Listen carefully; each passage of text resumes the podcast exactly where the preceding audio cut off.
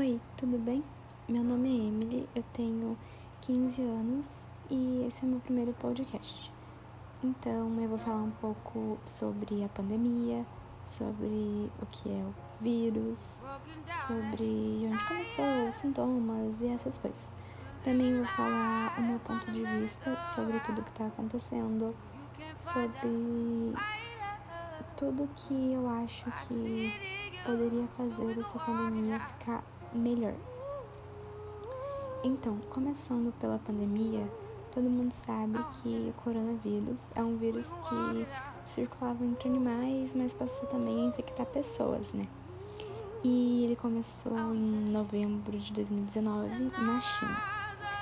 A primeira pessoa infectada foi uma pessoa de 55 anos e eu peguei essas informações no jornal South China Morning Post de Hong Kong. Os sintomas da doença são muito parecidos com sintomas de gripe. São febre, tosse seca e dificuldade para respirar. E em alguns casos pode até ter complicações como pneumonia ou insuficiência renal ou até dificuldade respiratória e tem aqui para oxigênio ou intubação. A transmissão é muito rápida, por isso que quando apareceu já foi decretado isolamento social, porque são por gotículas respiratórias, né? quando a gente espirra ou tosse. A prevenção seria então lavar as mãos, é, usar máscara, usar álcool em gel e tentar evitar tocar nariz e boca com as mãos não lavadas e evitar contato com pessoas próximas doentes, né? Na verdade, evitar contato com qualquer pessoa, porque o ideal seria cada um ficar dentro da sua casa.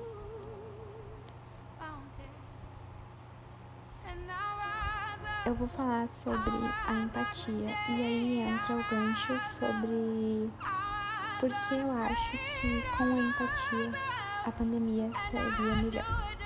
Bom, desde sempre a gente escuta que a empatia é o ato de se colocar no lugar do outro, né?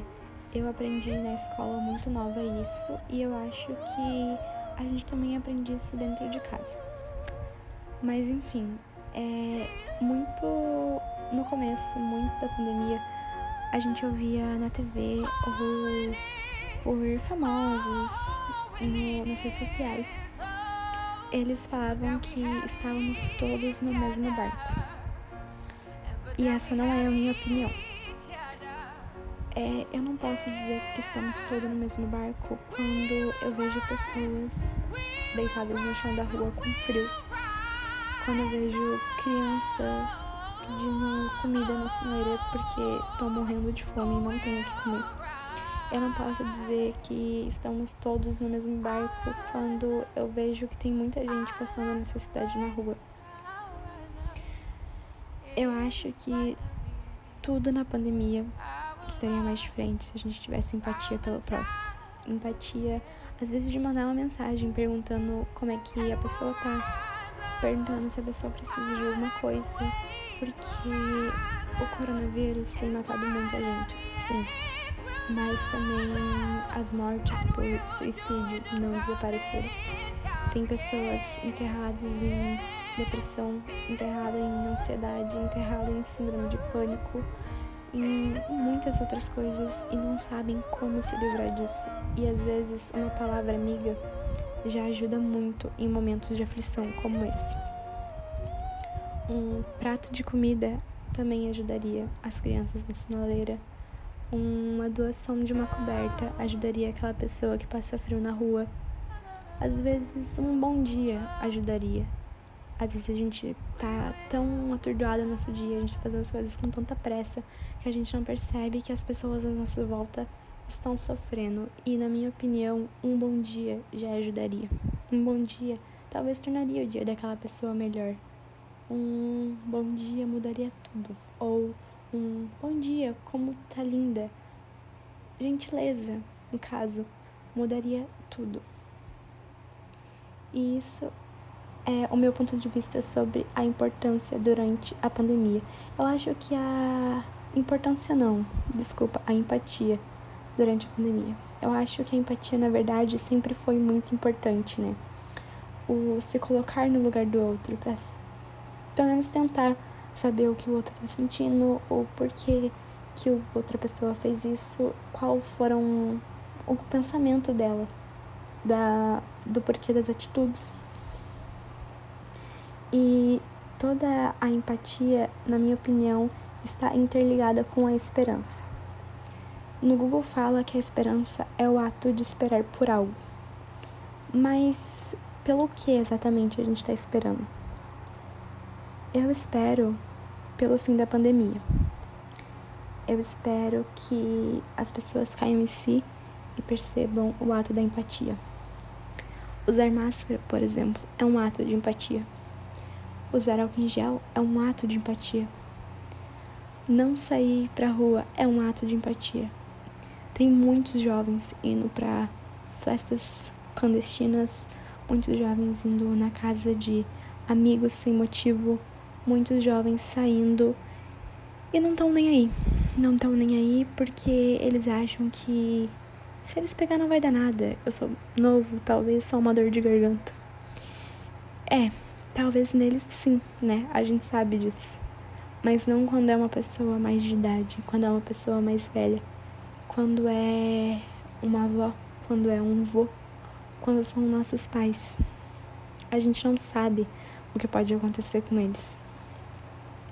Eu acho que essas pessoas que saem sem necessidade, que não se importam com a vida do próximo, ou que não imaginam o tamanho que é, a proporção que é esse vírus e o quanto tá matando. Eu acho que as pessoas só vão cair na real quando perderem alguém da família.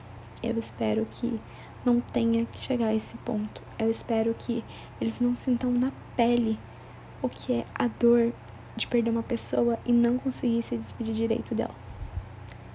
Infelizmente, eu pude sentir isso. Eu pude sentir o vazio que o coronavírus deixou. Ele levou uma pessoa que eu amava muito e não estava ao meu alcance fazer mais nada além de orar por aquela pessoa. A esperança é isso. É ter fé pelo que a gente não vê, mas a gente acredita. Eu orei muito. Eu não entendo os caminhos de Deus, mas eu sei que ele tem o melhor para mim eu sei que se eu passo por sofrimentos hoje é porque tem um motivo.